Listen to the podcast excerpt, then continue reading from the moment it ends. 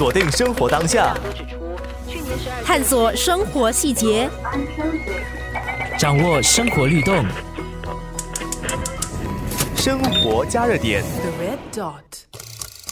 为纪念英国护士南丁格尔对护理工作做出的贡献，国际护士理事会在一九一二年将南丁格尔的生日五月十二号定为国际护士节。新加坡在一九六五年的五月第一次举办了护士周，在接下来的二十年中。每年的护士周都定期举行护士毕业典礼、展览、募款活动等。在一九八五年后，护士周才改为护士日，来答谢护士们的贡献。随后，为了纪念最早在新加坡成为护士的一组法国修女，新加坡专属的护士节就定在他们抵达新加坡的日期——八月一号。新加坡护士行业自一九八五年发生了哪些转变？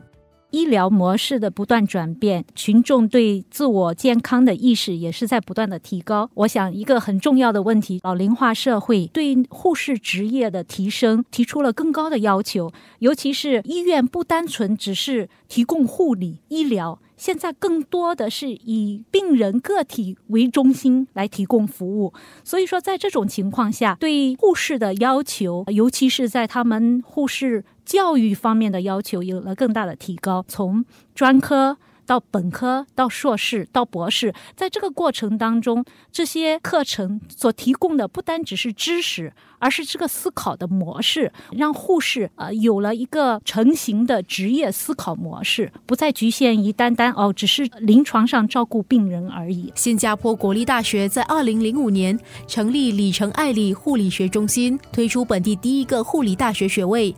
新加坡国立大学里程爱理护理中心高级讲师周文涛继续说道：“护士除了临床护理。”还有哪些职业规划选项？随着教育的不断开阔，对于这些年轻人想要加入护士行业来说呢，他们会对这个职业的将来发展更有信心。在读书当儿接触的不同人，可以让他们知道，他们的将来不只是局限于临床，而且他们可以做很多的东西。比如说，他们可以搞教育，去做相关的研究。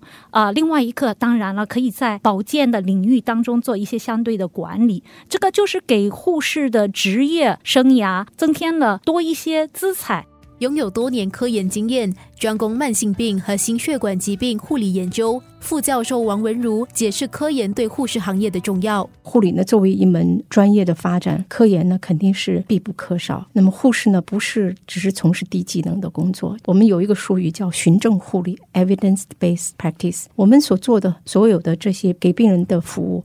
是基于呃科学研究的，在很多时候呢，我自己觉得呢，很多很多的这些服务，可是呢，其实是没有经过呃一个科研的过程。虽然我们花了很多钱，但是到底这样的项目是不是真正的帮到了老人，其实没有一个科学的依据。我希望呢，我们作为一个科研者啊，可以呢提供更多的证据，证明这样的干预呢，它实际上呢，它真正的。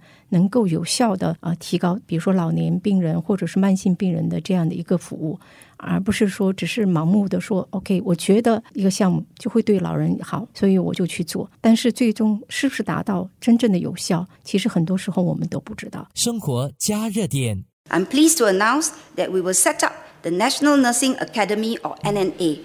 To coordinate and support lifelong learning across healthcare institutions, schools, and training providers. 卫生部兼环境及水源部高级政务部长许连炫博士在上个月的国会拨款委员会辩论卫生部开支预算时，宣布设立全国护理学院，来加强医院的自家培训，并给予认证，促进护士在各医疗机构之间的职业发展。高级讲师周文涛就提到目前护理行业所面对的问题。因为现在各大医院，他们每个医院都有自己的小小培训课程。为了有一个统一的标准，全国护理学院有这个统一的标准，就可以让每一个医院设置的课程比较有一定的标准。A 医院培训的护士以后去了 B 医院，他还是可以有这样子的职能。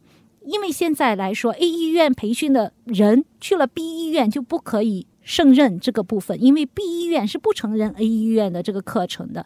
但是有了这个标准呢，护士流动性就会更强一些。他们去到另外一个医院，他们不会觉得，哎，我已经有了这个职能，为什么你不可以给我做这种工？有了这样子的标准，会对护士的提升或者是培训更快的发展。但是这个模式来说，还是需要更多的质量的框架。来保证这个课程的质量，那么是由谁不断的去每一个地方去评审这些课程的质量？这个我觉得还是有待不断的去呃思考，肯定是官方政府方面已经在考虑这个问题了。有着“白衣天使”美名的护士行业，在护士高等教育普及化的同时，人们依旧对它存有一些刻板印象。王文如分享了他近期在招生面试时的经历。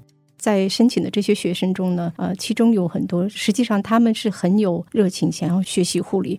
可是呢，他们在分享的过程中就讲到，呃有很多时候实际上是他们的父母或者是家人啊反对他们选择护理，因为在他们父母或者是其他家人的眼里，护理呢还是一个低技能的一个工作啊。所以经常我们会说，医生的手啊，护士的腿。当然，我们也有遇到过很好的啊，比如说 GC 毕业的学生，A 水准很好的成绩，那么他们很有热情。来从事护理工作。为了让更多对护士职业感兴趣的人士加入这个行业，里程爱里护理学中心去年就迎来第一届为注册护士所设的专业人士转业计划的学生。原本从事海事业、担任行销和运营经理的侯专业，辞去了高薪工作，报读两年制的护理学士课程，深深的被护理系吸引。